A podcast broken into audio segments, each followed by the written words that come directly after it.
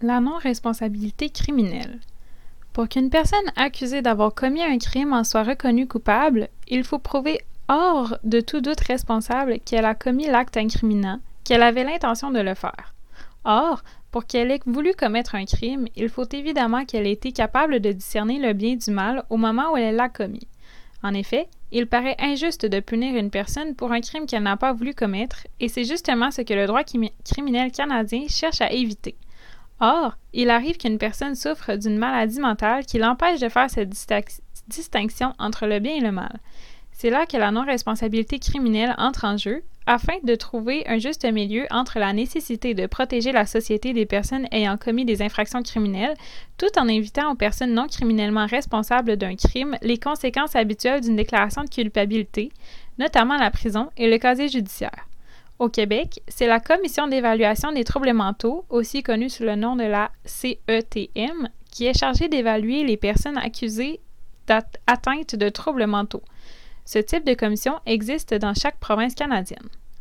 Le fonctionnement de la non-responsabilité criminelle.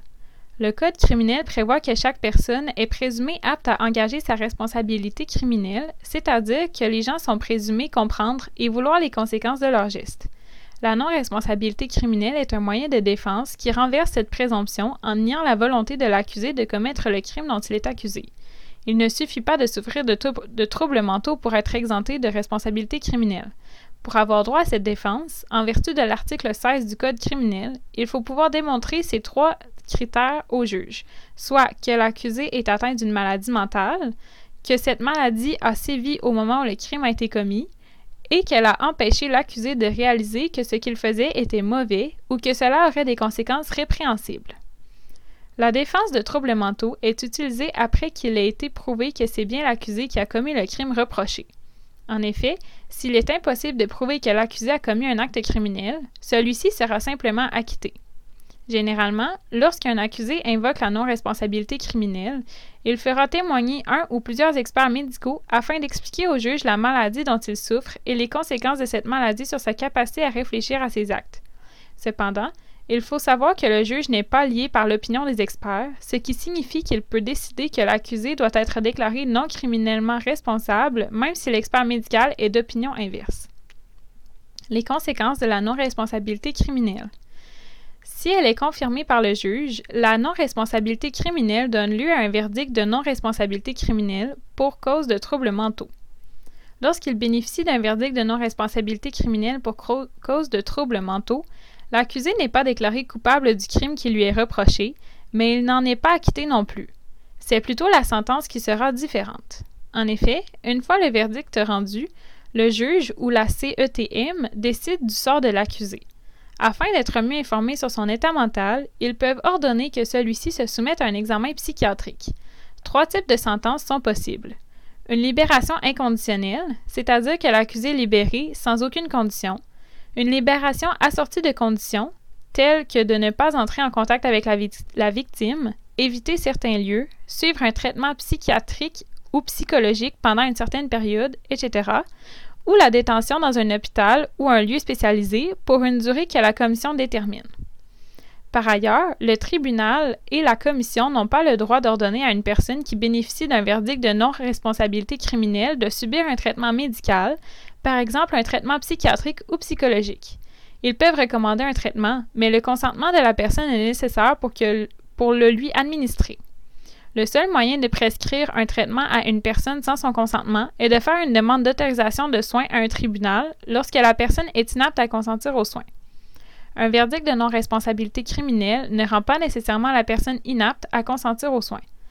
Vous pouvez écouter la capsule dédiée à l'autorisation de soins pour plus de renseignements sur ce sujet.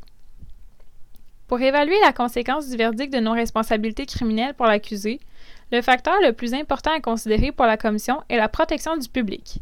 En revanche, il n'y a aucune présomption que l'accusé est dangereux du seul fait qu'il a été déclaré non responsable criminellement. Pour pouvoir ordonner la détention d'un tel accusé, la commission doit être convaincue que l'accusé présente un risque important de commettre une nouvelle infraction criminelle. Ce risque ne peut pas être hypothétique. Il doit être basé sur la preuve, c'est-à-dire, par exemple, ce que l'accusé a fait, ce qu'il a dit, l'évaluation psychologique, etc. Par conséquent, si la commission a un doute quant à la dangerosité de l'accusé, elle n'a pas le droit d'ordonner sa détention dans un hôpital et doit le libérer, avec ou sans condition, selon l'état de la personne. L'inaptitude d'un accusé à subir son procès.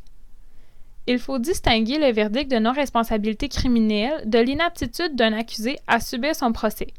Le verdict de non-responsabilité criminelle signifie que les troubles mentaux de l'accusé l'ont empêché d'avoir la, la, capacité de discernement nécessaire au moment où il a commis son crime, alors que l'inaptitude à subir son procès signifie que les troubles mentaux de l'accusé l'empêchent de comprendre la nature des procédures judiciaires contre lui, les conséquences d'une condamnation, ou encore l'empêche de communiquer avec un avocat.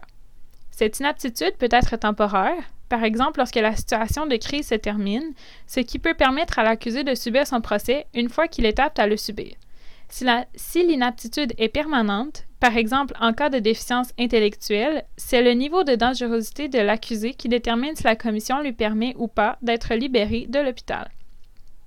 Ce texte a été écrit par un étudiant en droit et ne formule pas un conseil ou un avis juridique. Il ne contient que des informations de base. Vous pouvez aussi communiquer avec un avocat pour plus de précision. Pour plus d'informations sur la non-responsabilité criminelle, vous pouvez consulter le site Internet de l'organisme La Droit, où vous y trouverez la version écrite de cette capsule où plusieurs liens vous seront indiqués. C'est tout pour cette capsule. Nous espérons qu'elle vous a été utile et nous vous souhaitons une bonne journée.